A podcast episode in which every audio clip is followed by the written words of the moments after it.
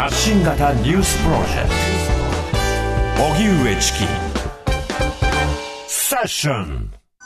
貿易赤字過去最大の21.7兆円。財務省は今日今年3月の貿易統計を公表し輸出から輸入を差し引いた貿易収支は7545億円の赤字となりました。赤字は20ヶ月連続です。石炭などの高騰や円安の影響で輸入額が9兆5788億円と3月としては過去最大に膨らんだことが原因です。また、同時に発表された2022年度の貿易赤字は21兆7285億円となりました。比較可能な1979年以降、過去最大の赤字でした。原油や石炭などの高騰に円安が追い打ちをかけ、輸入額が120兆円を超える規模に膨らんだことが影響しました。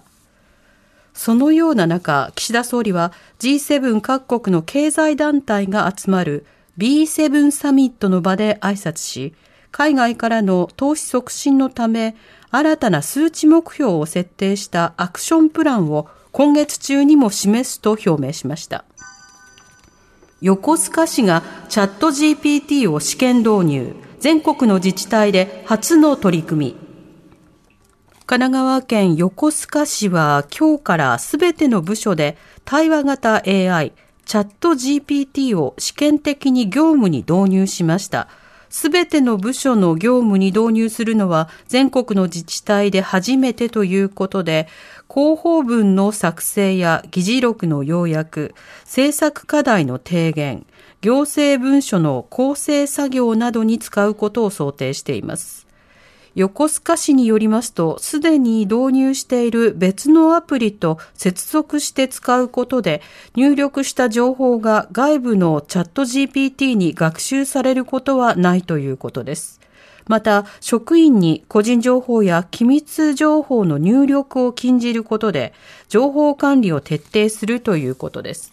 それでは貿易赤字、そしてチャット GPT の各自治体での活用の動き、はい、こちらについて経済アナリストの蔡真澄さんに伺います。蔡さん、こんにちは。こんにちは。お願いします。よろしくお願いします。まずあの、貿易赤字、過去最大と伝えられていますが、まずこの貿易赤字とは一体どういったものなんでしょうか？は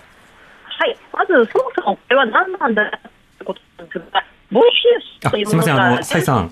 あの、さすがにちょっと、あ、聞こえますか？聞こえ、はい、はい、あの、多分、はい音声が、あの、えー、このまま、あ、聞こえますか？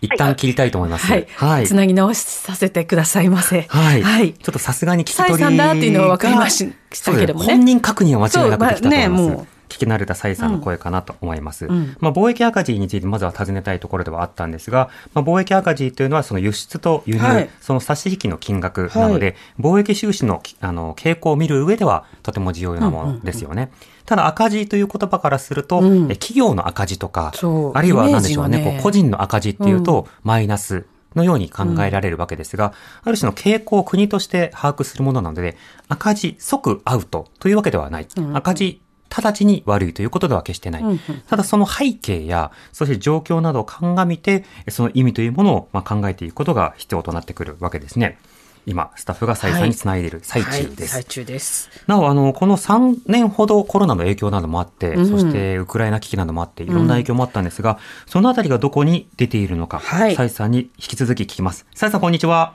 こんにちは。聞こえます、クリアです、クリアです。お願いします。はい。はい、あと、貿易赤字についてはこちらで説明しておいたので、はい、あの、これが過去最大のニュースとはどういったことなんでしょうか？これそもそも貿易赤字なのかということと、最近のニュースとですね、照らし合わせながら確認しておきたいんですけれども、はい、あの、まあ、貿易収支、つまり輸出で日本がどれだけお金を稼いだかっていう金額と、そして輸入でどれだけ日本が海外に対してお金を支払ったかのですね差額で、これがまあ、輸出の輸入の方がですね非常に支払っているお金が多いっていうことになると貿易赤字なんですけれども、うんはい、やはり現状、これだけ円安になっている、でさらには原油価格とガス価格であるとか資源価格がかなり下がってきているにもかかわらず、円安がまだ止まらないということもあって、ですね、うん、あの海外に対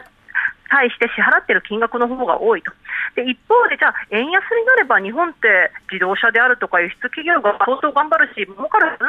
っていう声もあるんですが、はい、まあ、コロナからの反動、確かに自動車であるとか、いろんな製造業ですね、儲かっている部分があるんですけれども、うんうんまあ、全体で考えると、コロナ前をですねはるかにですね上回るようなほど儲かっているかというと、そうでもないと、まあ、海外に対して支払っているお金の方が多いよねという、そういう動きになっているということですね。うんなるほどあのコロナ、エネルギー、まあ、為替、さまざまなものが影響して今の数字があるということですが、まあ、それだけではなく、日本経済の実態という点でいうと、蔡さん、どう注目してますか？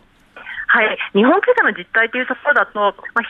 昔前はですね、やはり日本は円安によって輸出企業が儲かり、日本経済にはプラスなんだ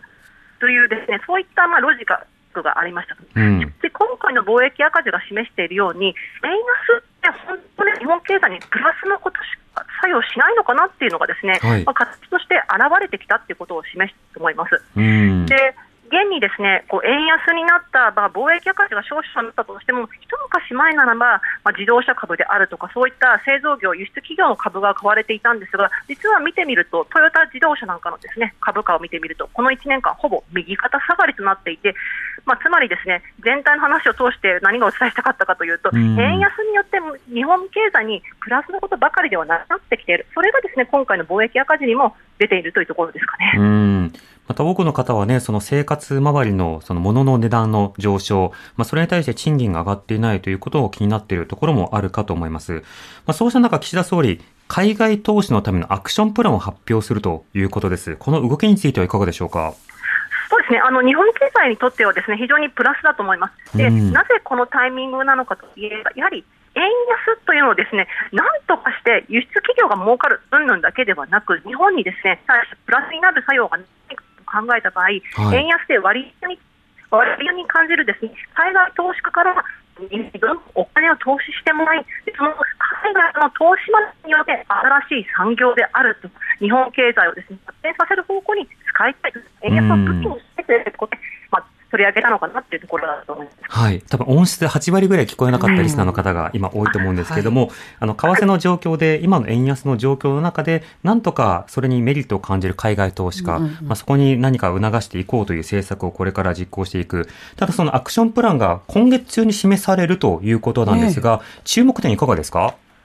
そうですね、あの、注点としては、やはりですね、あの、この海外マネーをですね、呼び込むっていうのも、10年以上前から言うんですよね、実は。10年以上前から。前から。で、じゃあ何ができてなかったかというと、海外からお金を呼び込もうといったとき、どこがメインになるかといえば、やはりアメリカ、ヨーロッパ、まあ、英語圏の国々だと。で、じゃあ、海外マネーをですね取り込むはずの日本の企業が英語で情報開示するとか、そういう動きがあるかというと、全然進んでないっていう状況なんですよね。なので、海外の投資マネーを呼び込む、じゃそのために海外投資家に対して何か税優遇策っていうだけではなくて、もしかしたら日本の上場企業、大企業を中心に、英語への情報開示も充実させなさいよであるとか、そういったことも出てくるのかなとは、私は考えています、うんうん、まあ、そもそも情報のラグ、ギャップがあるということですが、まあ、そうした中、あの自治体などがチャット GPT を試験的に導入、え経済分野でも導入の動きがありますが、そうした情報格差など埋める決め手になるのか、それとも新たな問題を生むのか、注目点いかがでしょうか？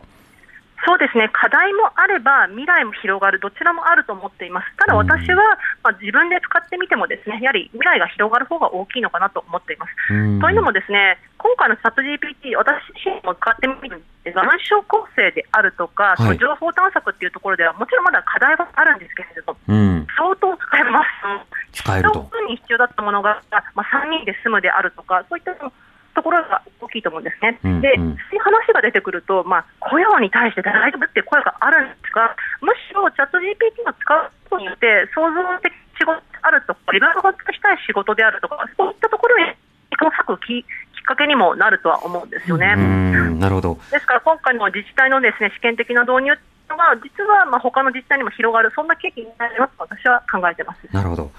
サイさん、あの、一旦要約してから切りたいと思います。あの、いろいろね、使い勝手がいいという点があって、なおかつ雇用への不安はあるが、えむしろその雇用を振り分ける、より、あの、様々な、えー、事業ではなく、事務手続きではなくて、もっと創造的な部分に雇用を創出する動きなどにつながっていくんではないか、そうした見通しもサイさんに語っていただきました。はい、サイさん、ありがとうございました。ありがとうございました。はい。ちょっと挨拶も失礼しました。音声が。はい。えー、経済アナリストの蔡真澄さんにお話を伺いました。荻上チキ。